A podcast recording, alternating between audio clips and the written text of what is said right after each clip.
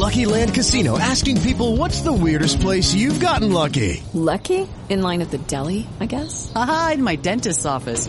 More than once, actually. Do I have to say? Yes, you do. In the car before my kids' PTA meeting. Really? Yes. Excuse me, what's the weirdest place you've gotten lucky? I never win and tell. Well, there you have it. You can get lucky anywhere playing at LuckyLandSlots.com. Play for free right now. Are you feeling lucky? No purchase necessary. Void where prohibited by law. 18 plus. Terms and conditions apply. See website for details. Judy was boring. Hello. Then Judy discovered ChumbaCasino.com. It's my little escape. Now Judy's the life of the party. Oh, baby, mama's bringing home the bacon. Whoa, take it easy, Judy. The Chumba life is for everybody. So go to ChumbaCasino.com and play over 100 casino-style games. Join today and play for free for your chance to redeem some serious prizes. chumba ChumbaCasino.com.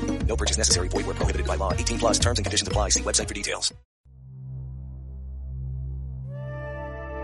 Equilibrio entre alma, mente y cuerpo.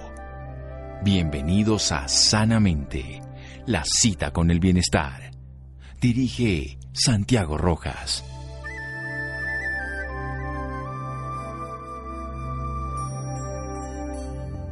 Sin salud, la vida no es vida, es solo un estado de languidez y sufrimiento, una imagen de la muerte, Siddhartha Gautama Buda. Buenas noches, estamos en Sanamente de Caracol Radio, su programa de salud. Suena muy antipático hablar de la muerte, precisamente del tema que vamos a hablar, pero precisamente siendo una enfermedad cada vez más común y teniendo más argumentos, tenemos que cambiar esa postura frente al cáncer de mama. Y por eso todos los años, en octubre, el mundo entero nos habla, nos educa, los profesionales de la salud aprendemos, hablamos con la pareja, las mujeres toman conciencia de la importancia de hacer una valoración adecuada. Y eso es lo que vamos a aprender hoy sobre la glándula mamaria para la prevención, si se logra, para la promoción en salud, para un estilo de vida saludable, para un diagnóstico precoz y, por supuesto, para saber cómo están los tratamientos médicos, porque hay mucho, mucho por hacer en las pacientes que puedan tener enfermedades de la glándula mamaria y que por supuesto la gran mayoría no son cáncer, pero por no hacer un buen diagnóstico podrían estar en estados que no son tan adecuados para el tratamiento. Por eso vamos a hablar esta noche con José Joaquín Caicedo, él es cirujano mastólogo clínico de la clínica del country, donde tienen toda una unidad de mastología. Él ha sido presidente de la Federación Latinoamericana de Mastología, FLAN, y también presidente de la Asociación Colombiana de Mastología. Doctor José Joaquín Caicedo, buenas noches y gracias por acompañarnos. Eh, no, muchas gracias, muchas gracias, doctor Rojas, por la invitación. Muy complacido para que podamos conversar un rato de un tema tan importante y que este mes tiene una relevancia especial. Muchas gracias. Bueno, ¿por qué ocurre que, digamos, la mayoría de los cánceres generalmente se ven en mujeres, salvo los linfomas o tumores de los pequeños, en mujeres adultas, adultas mayores, van aumentando? ¿Y por qué se está viendo más frecuentemente que esta enfermedad se ve ahora en personas más jóvenes comparativamente con lo que se veía hace unos años? Me refiero al cáncer de mama, ya ahora nos cuenta qué es y todo esto, pero empezar por ahí, por algo que es anecdótico y que los pacientes le comentan a uno. Pues sí, realmente estamos viendo que cada vez tenemos pacientes más jóvenes con diagnóstico de cáncer de mama. Puede ser, en parte, eh, esa pirámide poblacional puede estar cambiando, un poco dicen los epidemiólogos, pero la verdad es que cerca de un 38 a 40% de nuestras mujeres con diagnóstico de cáncer de mama son menores de 50 años. Y eso es distinto a países como en Estados Unidos, donde ese porcentaje puede ser alrededor de un 25%. La razón exacta por qué sucede no, no la conocemos, pero el mensaje es que aunque es más frecuente en pacientes mayores de 50 años, la, edad, digamos, promedio en Colombia es alrededor de unos 54 años, eh, y en otros países, digamos, también en pacientes post-menopáusicas, el mensaje tal vez es que a cualquier edad puede dar. Y tenemos una cantidad de pacientes jóvenes entre los 30 y 50 años, inclusive unos poquitos casos antes de los 30, eh, con, con, este diagnóstico. Es decir, no, no hay que asustarse por eso, sino ser conscientes de que toda mujer debe tener como conciencia de esa posibilidad y, y, simplemente estar en chequeos, hacerse su autoexamen, acudir al médico y obviamente al detectar alguna situación, pues ser vista por un especialista porque el éxito está en ese diagnóstico precoz. De acuerdo, esa era la idea, era simplemente incluir a todas las mujeres, porque unos, muchas mujeres aún dicen que no, que es una enfermedad que le da con el paso del tiempo. Incluso la mamografía se recomienda a los 50 años, como diciendo no va a pasar antes, siendo que en Colombia, pues ya nos lo acaba de decir el doctor José Joaquín Caicedo, el 38 a 40% menores de 50 años, o sea que es una enfermedad que puede dar en todas las etapas de la vida y es importante entenderlo. Hacíamos un pequeño corte para desarrollar totalmente la idea paso, paso por paso para entender la relación que puede haber en el estilo de vida y todo lo que es un diagnóstico precoz, lo que tendría que hacer una mujer y todas las posibilidades de tratamiento. Seguimos aquí en Sanamente de Caracol Radio y también a los hombres nos puede dar. Seguimos en un momento. Síganos escuchando por salud. Ya regresamos a Sanamente. Bienestar en Caracol Radio. Seguimos en Sanamente.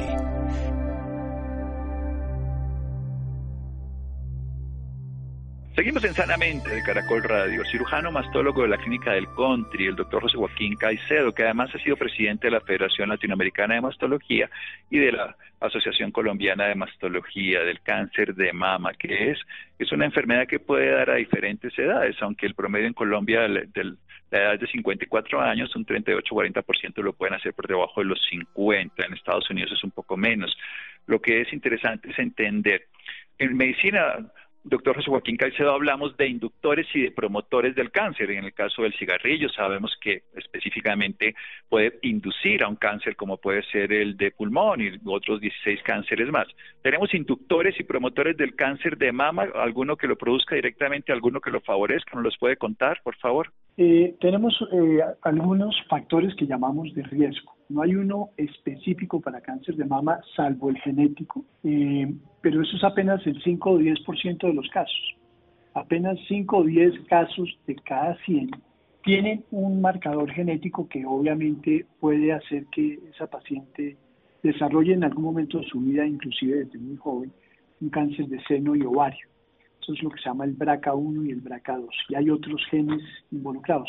Pero es apenas el 5 o 10%. O sea, entonces, quedamos con un 90% de casos que se pueden presentar y la mayoría no tienen factores conocidos. De esos 90% apenas un 25% de pronto tienen algunos factores que dentro de los cuales están, los agrupamos por ejemplo en la parte hormonal, eh, cuando las niñas se están desarrollando muy tempranamente, lo que llamamos la menarquia precoz. Hoy estamos viendo desarrollos de a los 9, 10 años y las menopausias tardías, 50, 55.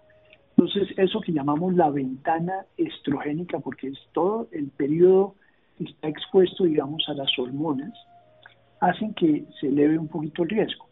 Esto nos da claramente ya una relación que la mayoría del cáncer de seno tiene como un factor hormonal. Entonces, por ejemplo, terapia de reemplazo hormonal que tiene tanto beneficio, que se da en la menopausia, cuando está comenzando, antes de la menopausia, Generalmente es un factor protector para muchas situaciones como el hueso, etcétera, pero por tiempos muy prolongados puede aumentar ligeramente el riesgo de cáncer de mama, pero son más los beneficios que los riesgos. Dentro de esos factores hormonales hay algunos que contribuyen, por ejemplo, em, tener varios hijos parece que es un factor protector. No, por al contrario, no tener hijos parece que es un factor un poco en contra. Entonces, como va uniendo ese rompecabezas y eso apenas en la parte hormonal. La otra parte, como les decía, 5 o 10% con la parte genética. Y hay unos factores que, que, porque esos eh, no los podemos controlar. Esta parte de cuánto les llegó la primera menstruación y cuándo la última, pues eso no se puede controlar. Pero hay unos factores asociados con estilos de vida, llamamos saludable, y, y tú eres un experto en eso, pero esos estilos de vida también parece que tienen que ver con el cáncer de seno. La falta de ejercicio, eh, cierto tipo de alimentos, algunos alimentos pueden promover cambios en las células para no solo el cáncer de seno, sino otros factores. Hay otros que pueden proteger también. En general, una alimentación sana, eh, rica en verduras, en frutas, baja en grasas, eh, de origen animal saturado, etcétera, son, eso disminuye, disminuye el riesgo. Y eso, eso sí se puede controlar. Lo mismo la obesidad, por ejemplo, es un factor asociado hoy en día a muchos cánceres, pero también con el cáncer de seno, es algo que uno debería poder controlar. El cigarrillo, que tú comentabas, uno de los cánceres asociados al cigarrillo también es el de mama. Y el alcohol, mm, más de dos tragos por día. Son todos factores de alguna forma indirectos, pero, pero que entran dentro de esa vida saludable que uno podría disminuir o cambiar esos hábitos para disminuir el riesgo en general. Muy bien, muy claro, doctor José Joaquín Caicedo. Si una mujer se toca una masa, se palpa algo diferente, ¿qué tan probable es que sea una masa tumoral maligna o que sea una benigna y que precisamente por no acudir por temor esto se nos complique? Sí, yo creo que eh, la gran mayoría de las masas son benignas.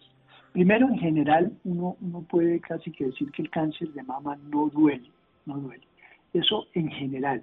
Eso, eso, eso es importante, eh, doctor Rojas, porque la gente acude generalmente por dolor angustiada y no acude de pronto por un nodulito que viene creciendo lentamente en su seno, no es doloroso, la mayoría son benignos, la mayoría son benignos, pero eso es lo que debe hacer consultar y dejar que el médico con los exámenes que se hacen alrededor de ese nódulo determine si son es benigno o no. La gran mayoría son benignos.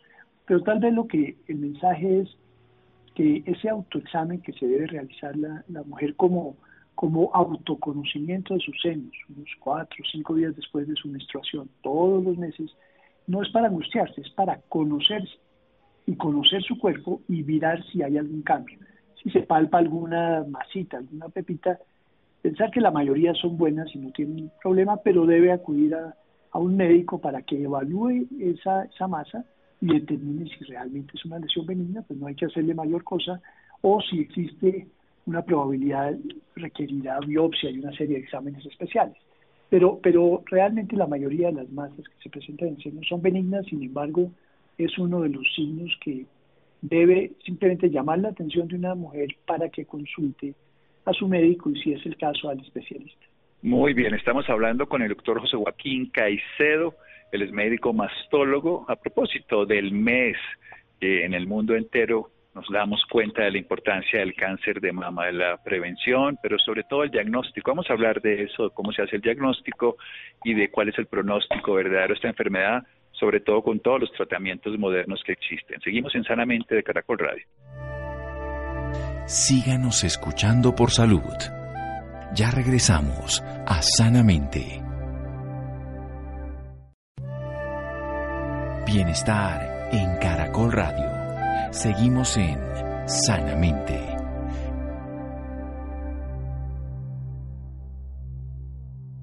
Seguimos en Sanamente de Caracol Radio. José Joaquín Caicedo, nuestro invitado de hoy, ha sido presidente de la Federación Latinoamericana de Mastología y también de la colombiana. Él es médico mastólogo. Nos está hablando de que genéticamente solo el 5 al 10% asociados al BRCA1 y BRCA2. Yo creo que la gente recuerda a Angelina Jolie, también se asocia en la mitad de los casos al cáncer de ovario. Esto es bien importante porque quiere decir que los factores del estilo de vida, aún se sabe que también hay muchos genes que están en este momento descubriéndose y seguramente en algún tiempo entenderemos mejor el proceso pero tiene que ver con algunos factores de riesgo como la ventana estrogénica, que significa que niñas que han tenido la menstruación primera se llama menarquia muy pronto y la última, una menopausia tardía, tiene más tiempo de estímulo estrogénico en una glándula mamaria y eso podría favorecer el cáncer de mama. También la terapia de reemplazo hormonal con todos sus beneficios, si se prolonga en el tiempo, se hace demasiado tarde, puede ser un factor de riesgo. Se sabe que las mujeres que tienen más hijos multíparas tienen menos posibilidades e incluso las contrarias, las que no tienen hijos, pueden tener un poco más de posibilidad, son factores de riesgo. Pero hay otros más, que esos más fáciles de cambiar, como por ejemplo la actividad física. Se sabe que el ejercicio ayuda como protector. El sobrepeso, incluso en las mujeres posmenopáusicas, se pueden producir hormonas a nivel de la grasa, en este caso estrógenos, y pueden favorecer el desarrollo de la enfermedad o puedan agravarla. Una dieta no saludable, llena de tóxicos. El alcohol que se sabe, el alcohol diario sobre todo, y el cigarrillo, que aunque no sea inductor, son promotores. Pero un hecho fundamental, la gran mayoría de masas son benignas, pero el que los tiene que diagnosticar es precisamente el médico, pero el que la nota es o la pareja o la misma paciente. Por eso se recomienda el autoexamen, la autovaloración que se hace en la glándula mamaria, que se hace todos los meses, de cuatro o cinco días después del primer día de la menstruación, conocer su glándula mamaria, tocarla, y cuando hay alguna diferencia, cuando no sea igual a lo que se conocía, bienvenido sea entonces hacer un diagnóstico. ¿Quién lo hace? El médico. Precisamente cómo se hace ese, ese diagnóstico, recordando que aunque la gran mayoría de masas no son malignas, hay que tener en cuenta, y esto es importante, son la mayoría indoloras. Y eso que quiere decir que la persona, pues si no, a mí no me duele ni me molesta, eso no es nada y probablemente se pierde la posibilidad. ¿Cómo hacer un diagnóstico adecuado, un diagnóstico precoz y un tratamiento indicado? Doctor José Joaquín Caicedo. Sí, eso, eso es muy importante, Santiago. y una vez que, digamos, tenemos un nódulo, tenemos que determinar dos situaciones especiales. O es un quiste, quiste es una bolita llena de líquido de agua, que son muy frecuentes, muy frecuentes dentro de esa condición llamada fibroquística. Antes la llamábamos enfermedad, ya no, porque es muy común. Esos quistes son benignos en el 99.5% de los casos. Es muy raro que un quiste tenga la posibilidad de un cáncer. O son sólidas, es decir, no tienen agua, sino son de un tejido sólido, generalmente del mismo seno. La mayoría también benignos, son fibroadenomas, tal vez el más común, pero hay otros. Eh, pero de esas sólidas hay que eh, comenzar a mirar que estén bien delimitadas, entonces comenzamos a, utilizar elementos como la mamografía, la ecografía y a veces otros más sofisticados como la resonancia magnética, pero generalmente la mamografía y la ecografía son los métodos para poder estudiar las masas en seno. Eh, tú mencionabas hace un momento pues que las mamografías normalmente se hacen después de los 50 años en Colombia y eso es cierto en lo que se llama tamización, es decir, en población sana hay una ley que dice que después de los 50 años se hace mamografía cada dos años, así no haya síntomas. Y eso es, una ganancia porque antes no existía esa posibilidad y eso se hace a nivel mundial. Pero independiente de la edad, si hay una masa en seno, una paciente tiene 38 años y el especialista, generalmente ya en manos del especialista, si el especialista define que hay que estudiarla, se puede hacer una mamografía a los 38 años con una ecografía para determinar las características de esa masa y esa mamografía no tiene ningún riesgo. Realmente una de las formas más importantes de diagnóstico muy precoz del cáncer de seno sí es la mamografía. Puede detectar inclusive lesiones no palpables. Hay unas características que se ven solo en mamografía, que son unas microcalcificaciones que puede ser el primer paso de un cáncer, una, situación que se llama carcinoma in situ, que es el paso inicial, y eso solo lo ve la mamografía. entonces, con una masa hay que estudiarla, ecografía, mamografía, si la masa es sólida y dependiendo de las características, pues la patología es lo único que nos determina finalmente si hay un tumor benigno o no. La patología es una biopsia que hay que hacerle a esa lesión, generalmente guiada por ecografía a veces hay que guiarla por mamografía y determina es una lesión benigna o es una lesión maligna o es algo sospechoso y ya con eso se hace un diagnóstico, una aproximación diagnóstica y con base en ello un tratamiento se planea. Pero el éxito no importa porque la gente tiene un poquito temor a esa palabra cáncer y realmente diagnosticado a tiempo es completamente curable, curable. Ahí va, después, ahorita más adelante hablamos que hay varios tipos biológicos, pero si uno lo diagnostica a tiempo, es curable. Y el mensaje es que la mayoría de las lesiones no son cáncer, pero que hay que hacer obviamente un diagnóstico diferencial. Sí, esa es la invitación precisamente de este programa y como se hace en todo el mundo en el mes de octubre, hablar sobre este tema, precisamente cuando se habla, se puede hacer que se haga un diagnóstico precoz. Insistamos en esto, la gran mayoría de las masas no son malignas, pero las que son malignas, si las llegamos a coger a tiempo, es una semillita y no un bosque que ya está sin ser capaz de ser tratado. Y por supuesto requieren tratamientos que no, no son muy agradables en ocasiones desde el punto de vista de lo que la paciente cree, pero si no se trata, por supuesto es una enfermedad que puede llegar a ser letal. Es una enfermedad que tiene la ventaja de que el diagnóstico es, ahí sí que se dice a la vista, en el sentido que se pueden encontrar muy fácilmente las más. ¿Cómo son los tratamientos, doctor Joaquín Caicedo? Eso es muy importante y afortunadamente en Colombia tenemos acceso a todos los tratamientos y estoy hablando de que están dentro de los eh, servicios de salud de cualquier persona y hay acceso generalmente hoy en día especialistas en la mayoría de territorios eh, o ciudades importantes del país y eso ha sido un, buen progreso. Eh, generalmente involucra la parte de cirugía, la parte de quimioterapia, la parte de radioterapia y algo muy importante que es la hormonoterapia, que es no es quimio, pero es un tratamiento sistémico que ahora les explico. En todas, cada uno de estos, digamos, eh, partes tiene como un especialista a la cabeza. Generalmente el mastólogo, el cirujano mastólogo, ginecólogos mastólogos, porque también tenemos hoy en día ginecólogos mastólogos, en general nos llamamos mastólogos, somos los especialistas que como que ordenamos y, y orientamos al paciente en qué orden van esos tratamientos. Muchas, la gran mayoría de las pacientes que se, se encuentran en un estado inicial son candidatas a una cirugía como tratamiento inicial. Básicamente hay dos tipos de cirugía, una que conserva el seno, donde se quita el tumor y un segmento alrededor, eso se llama cirugía conservadora, y una que no se puede conservar porque hay varios poquitos o porque es un poco más extenso, que es lo que implica una mastectomía. Eh, la axila también es muy importante y hoy en día afortunadamente tenemos una, una situación que venimos realizando hace muchos años que se llama biopsia del ganglio centinela, que es apenas una muestra de uno o dos ganglios, porque antes tocaba sacar todos los ganglios para ver cómo estaban. Hoy en día podemos hacer en estados tempranos biopsia de unos poquitos ganglios para saber si se requiere un no vaciamiento. Y en caso de que uno haga cirugía ya sea conservadora o radical, la otra muy buena noticia es que hoy en día podemos organizar el mismo seno en una forma oncoplástica, la llamamos, así. nos hemos vuelto cirujanos oncoplásticos para reconstruir el mismo seno eh, cuando hay cirugía conservadora o en caso de mastectomía podemos hacer varios tipos de reconstrucción mamaria, muchas en forma inmediata, entre nosotros mismos o con la ayuda de cirujanos plásticos reconstructivos. Entonces, ese espectro de cirugía que ahí está resumido, eh, pues indudablemente ha progresado mucho y hoy logramos resultados maravillosos.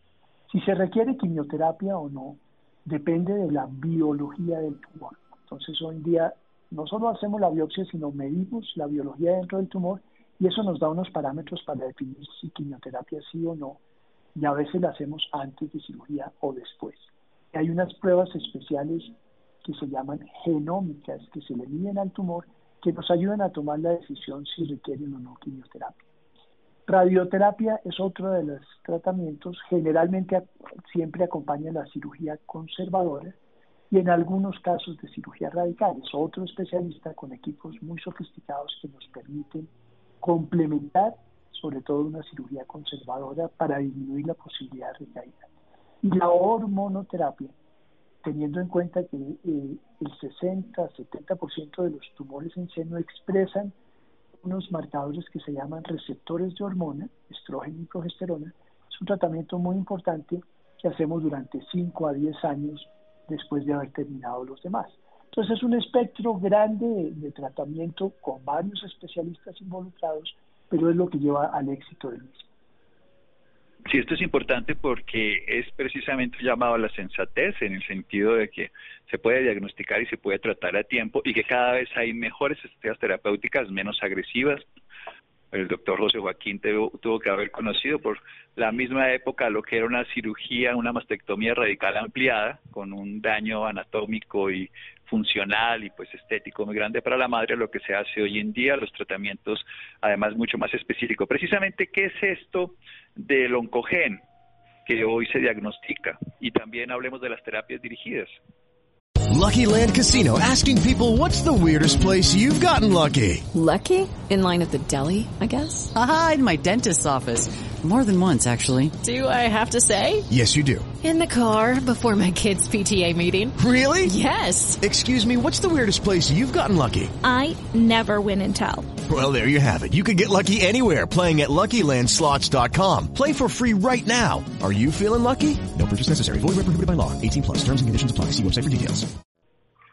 Sí, hay, en, como parte de la biología hablábamos que hay, hay, cuando uno hace una biopsia de cáncer de mama, hay cuatro eh, situaciones que se miden dentro de esa misma biopsia, además de que nos digan que es un tumor maligno. Receptor de estrógeno, receptor de progesterona, hay uno que se llama HER2-NEU, que es un oncogen, al que se refiere el doctor Rojas, que es muy importante, y un medidor de proliferación, es decir, de la forma como las células se multiplican, que se llama KI67. Esas cuatro eh, marcadores los pedimos en toda biopsia y es lo que nos permiten orientar el tratamiento. Si sale de receptores altamente positivos, son tumores que llamamos luminales, que son de mejor pronóstico y son los que siempre van a ir acompañados después de todas las modalidades de hormonoterapia durante 5 años o 10 años con drogas como el tamoxifeno u otras parecidas. El oncogen HER2-NEU se descubrió eh, realmente no hace tantos años, no llevamos más de unos 15 o 16 años aplicando tratamientos dirigidos a ese oncogen. Antes se sabía que era de mal pronóstico tenerlo positivo. Hoy en día el pronóstico es bueno porque existen tratamientos dirigidos para ese oncogen, tratamientos biológicos con moléculas, una que se llama trastuzumab, pertuzumab, hay una cantidad, cada vez salen más, que permiten que estos, estos, estos tumores que antes eran de mal pronóstico hoy en día tengan muchas formas de tratarse y se convirtieron de mucho mejor pronóstico. El KI67 nos mide, si es muy alto, quiere decir que la, multiplicación de las células es muy agresiva y generalmente se asocia a un tumor que llamamos triple negativo, es decir, que no expresa receptores, no expresa ni estrógeno ni progesterona y tampoco HER2. Por eso se llama triple negativo. Esos tres salen negativos.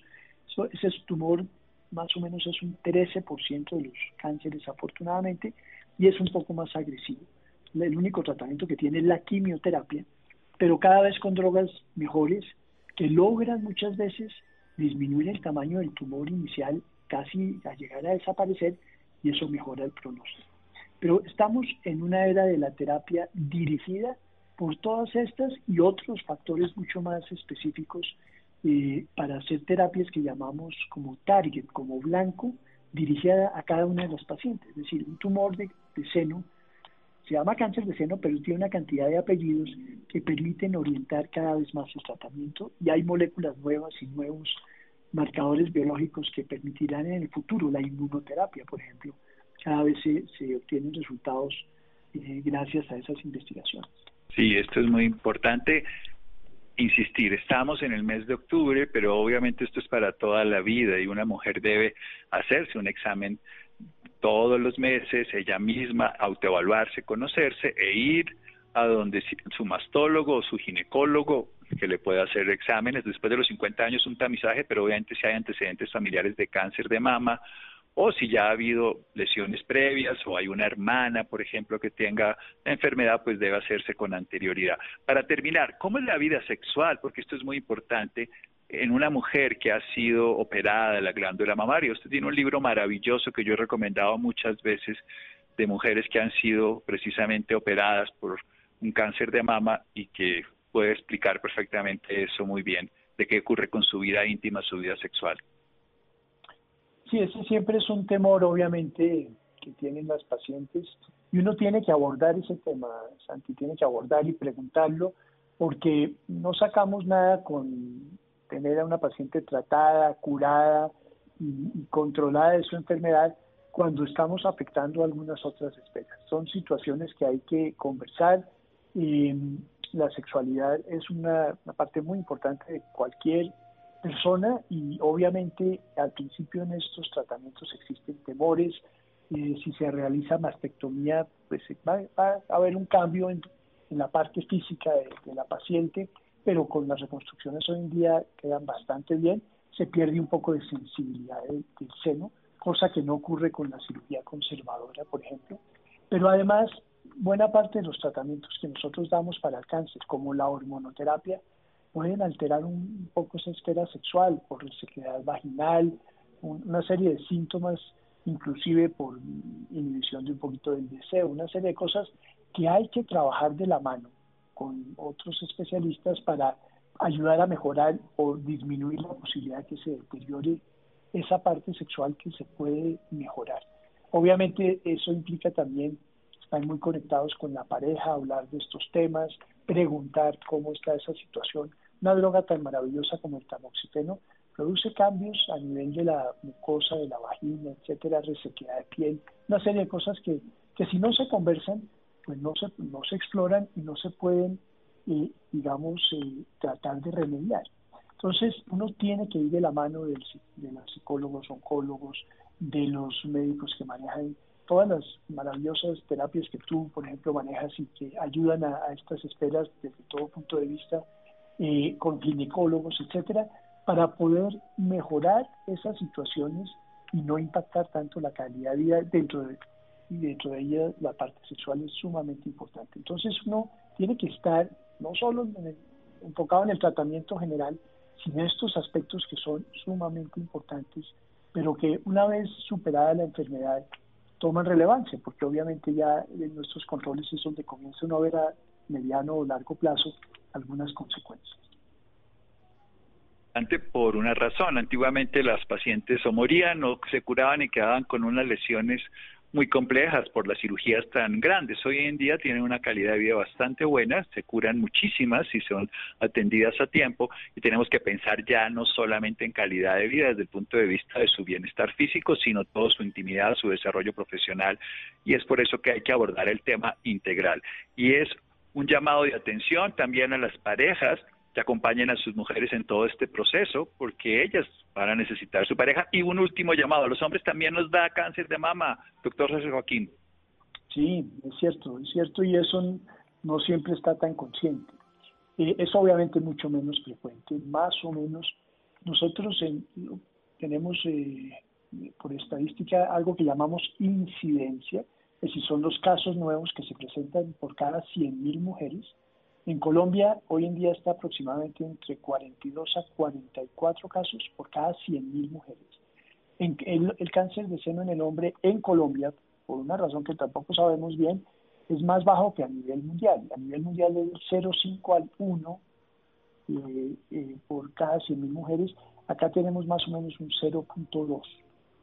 Entonces, realmente eh, es más bajo, pero puede dar, puede dar. Es raro, pero puede dar. Entonces el mensaje es, no solo los hombres deben acompañar a las mujeres en todo su proceso, sino también háganse un, examen de debajo de la tetilla, si se llegan a encontrar algo, algún nodulito, la mayoría es una cosa que se llama ginecomastia, pero vale la pena consultarlo porque indudablemente puede suceder un poco más asociado también a la parte genética, un 20 o 30% de los casos tienen un gen por ahí dando vueltas, generalmente que se llama BRCA2, pero hay que por lo menos estudiarlo. Entonces, existe y se trata y puede ser igualmente curable si se detecta a tiempo.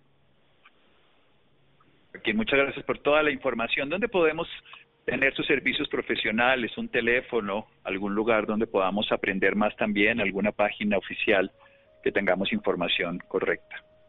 Claro, sí, no, pues nosotros estamos en la unidad de, oncología de la clínica del country, en una unidad de mama que tenemos acá con un grupo multidisciplinario de personas.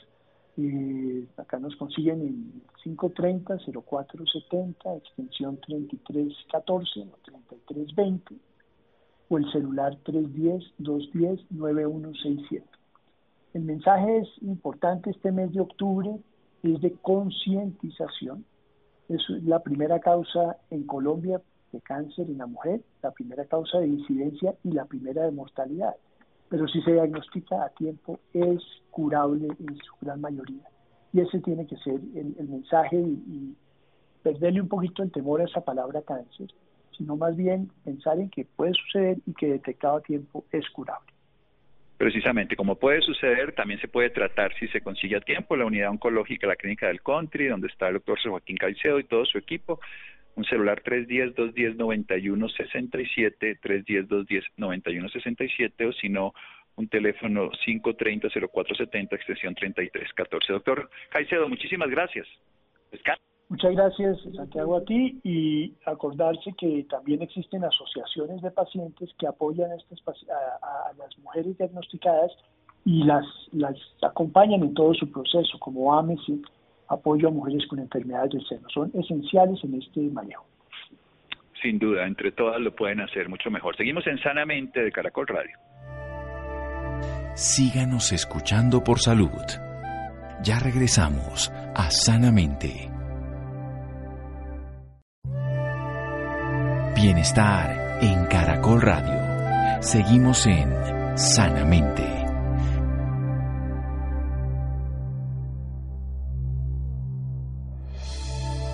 Seguimos en Sanamente de Caracol Radio. Vamos a hablar del consumo de azúcar y los niños pequeños. Ojalá no consumieran nada. Hoy ya la OMS nos habla de un tope, pero siempre se pasa. Por lo menos no nos pasemos del tope. Laura. Muy buenas noches, Santiago, para usted y para todas las personas que nos sintonizan a esta hora. Claro que sí, Santiago, según la Organización Mundial de la Salud, los límites adecuados del consumo de azúcar para los pequeños debe mantenerse entre los 12 y los 25 gramos por día. En la noche de hoy nos hablará de este tema el doctor Jairo Leonardo Escobar Sánchez. Él es médico de la Universidad del Bosque de Bogotá, especialista en pediatría de la Fundación Universitaria de Ciencias de la Salud y especialista en nutrición infantil de la Universidad de Boston. Doctor Jairo, muy buenas noches y bienvenido Sanamente de Caracol Radio. ¿Cómo estás, Laura? Doctor Santiago, muy buenas noches. Realmente muy contentos por la invitación y de hablar de un tema tan importante y tan sensible como es el azúcar en la alimentación de nuestros niños. Bueno, doctor, como lo mencionamos anteriormente y como lo acaba de mencionar usted, en, este momento el consumo de azúcares en los niños debe ser bajo. ¿Qué, debe, ¿Qué deben hacer los padres de familia en este caso para cumplir este consumo requerido por los médicos? Claro que sí, Laura. Mira, antes que nada tenemos que tener en cuenta que los niños menores de dos años no deben tener ningún tipo de consumo de azúcares añadidos. Los azúcares que reciben los niños son carbohidratos que se transmiten a través de la leche materna de una forma natural hasta los seis meses. A partir de los seis meses deberíamos introducir alimentos naturales con un adecuado procesamiento sin adicionar estos azúcares añadidos que ha visto que afecta de una forma muy importante a la población general. Después de estos dos años, Laura Santiago, eh, los niños solamente deben consumir máximo cuatro cucharadas de azúcar, que realmente si nos ponemos a ver posiblemente muchas mamitas en el tema del encierro de esta pandemia por el coronavirus están dejando que estos niveles lleguen a ser un poco más altos, posiblemente por la ansiedad, la intranquilidad, el desespero y posiblemente el estrés que están mostrando nuestros pequeñitos en medio pues, de esta situación tan compleja. Eh, es, es, importante y recalcar que la OMS tiene unos estándares en cuanto al consumo de azúcar por ejemplo, un niño, efectivamente, como lo mencionabas, mayor de dos años, debería consumir entre 12 y 25 gramos de azúcar añadido al día. Esto eh, se traduce en cuatro cucharaditas al día. Un adulto, por ejemplo, como nosotros, debería consumir alrededor de los de nueve cucharaditas, que sería aproximadamente un 38 gramos aproximadamente. Entonces, eh, sí vemos que se está dando en exceso el consumo de azúcar en esta población, que conlleva obviamente a una serie de alteraciones y de riesgos en la población pediátrica y en edad adulta. Doctor, yo tengo entendido que hay azúcares buenos y azúcares malos. ¿Cómo se pueden identificar? Mira, los azúcares totales se definen como la suma de esos azúcares naturales, digamos que nos da la naturaleza, como la leche materna con su lactosa, la formación natural de este producto lácteo natural. Eh, esto lo vamos a llamar azúcar intrínseco. También el de las frutas, el que nos aporta las frutas, el que nos aportan algunas hortalizas y también lo hemos también reflejado en los cereales, tubérculos y otra serie de eh, productos que encontramos en la naturaleza. Los azúcares añadidos se definen como todos esos azúcares que vienen en presentación de jarabes, que presentación de azúcar, que se agregan a los alimentos durante su procesamiento o preparación, o sea, son los adicionales. Y entre estos dos grupos se conforman los azúcares totales. ¿Cómo deben manejar eh, esa alimentación los padres de familia en este momento, en especial esos que no pueden lograr que sus hijos dejen de comer tanto dulce? Bueno, antes que nada debemos recordar, Laura Santiago, que los hábitos saludables de alimentación inician desde el primer día que exponemos a los menores a los diferentes alimentos. Generalmente son a los seis meses porque queremos una leche materna exclusiva hasta esa edad. En ese momento es bueno relacionarlo con todo el entorno, las buenas costumbres familiares, que sean alimentos frescos, bien preparados, dando la oportunidad al bebé de conocer texturas, sabores, colores y formas. Esto va a favorecer su desarrollo motor, social y de lenguaje. Es muy importante que el ambiente que se encuentre en los niños sea placentero, con respeto, dejarlos ser un poco autónomos para que ellos manipulen los alimentos naturales que estamos mencionando y haya un ejemplo claro en la mesa por parte de los cuidadores de no consumir, por ejemplo, este tipo de productos.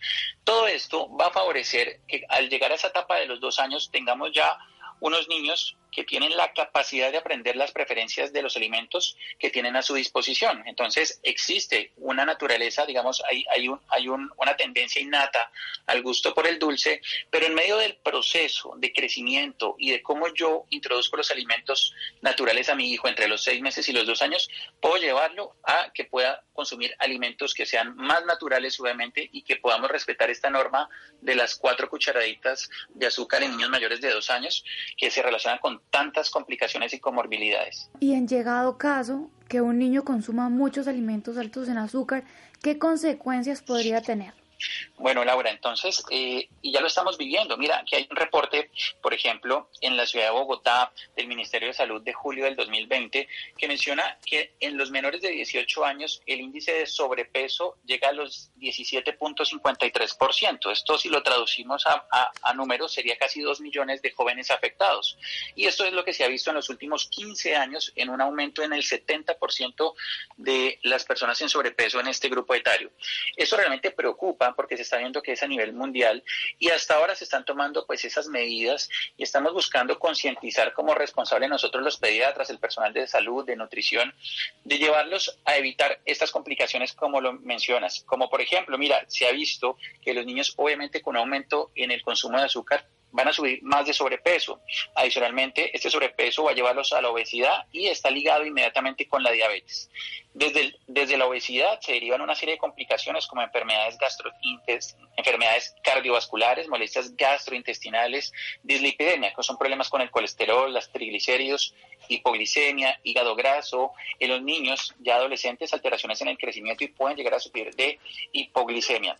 En los niños pequeños, por ejemplo, el problema de hiperactividad es muy frecuente y esto se relaciona con alteraciones en el aprendizaje y también alteraciones endocrinológicas como el síndrome premenstrual, muy frecuente en las niñas. Eh, causas realmente muy graves que si vemos a futuro es parte de la condición que está afectando a, nuestro, a nuestra población general y que podemos empezar a modificarlas desde muy temprana edad cumpliendo pues estas normas. Bueno, y ya para finalizar, ¿cómo debe ser la alimentación de un niño desde su nacimiento? Dele un consejo a todas las personas que nos están escuchando en este momento. Bueno, para todos los papás, mamás, abuelos, tíos, eh, cuidadores, la recomendación es la siguiente. Siempre tengamos en cuenta que queremos respetar la leche materna de forma exclusiva hasta los seis meses. Es el mejor alimento que le aporta todo lo que el bebé necesita. A veces nos anticipamos a tratar de darle una serie de alimentos antes de tiempo, los cuales no son recomendados. Desde los seis meses, por favor, siempre asesórense con su pediatra. Existen varios métodos de alimentación, pero en general tienen un mismo objetivo, que es dar alimentos naturales. Hoy en día tenemos claro que según la historia clínica y los antecedentes de cada paciente, podemos ofrecer desde los seis meses todos los grupos de alimentos como carnes, pescados, mariscos, tubérculos, semillas, frutos secos, pero en una adecuada presentación que sea segura, frutas, verduras y además el huevo, todas ellas bajo la supervisión obviamente para ver y evaluar algún riesgo de alergia. Pero el mensaje es que a medida que yo exponga a una variedad adecuada y, completa a mis bebés o a mis hijos frente a todos estos grupos de alimentos, tendré mayor resultado en que más adelante no tengan esta predilección por el azúcar, que les guste también consumir proteínas, hortalizas, granos y todos estos alimentos tan importantes que dan un adecuado crecimiento y una adecuada escala de desarrollo. Perfecto, doctor. Bueno, ¿y dónde pueden encontrar más información las personas interesadas o dónde lo pueden encontrar a usted si desean tener más información sobre el tema? Claro que sí, todo, todo el tema eh, de azúcares en la población infantil y adolescente lo pueden encontrar en páginas como la Organización Mundial de la Salud, UNICEF y todas estas organizaciones preocupadas obviamente en, modificar todos estos hábitos que estamos teniendo a nivel global y que hay que eh, mejorar obviamente la situación de nuestros niños para tener adultos más eh, sanos y productivos. Eh, a mí me pueden encontrar en Instagram como arroba pediatra Leonardo Escobar, también estoy en Facebook como pediatra Leonardo Escobar y también lo pueden hacer a través de www.pediatraleonardoescobar.com. Perfecto, doctor Jairo Escobar. Muchísimas gracias por acompañarnos esta noche en Sanamente de Caracol Radio. No, con todo gusto y muy feliz obviamente de la oportunidad de hablar de un tema que es crucial en nuestros pequeñitos. Bueno, gracias Laura, gracias Freddy, Ricardo Bedoya, Rolando, Jessy Rodríguez. Quédense con una voz en el camino con Ley Martín. Caracol piensa en ti. Buenas noches.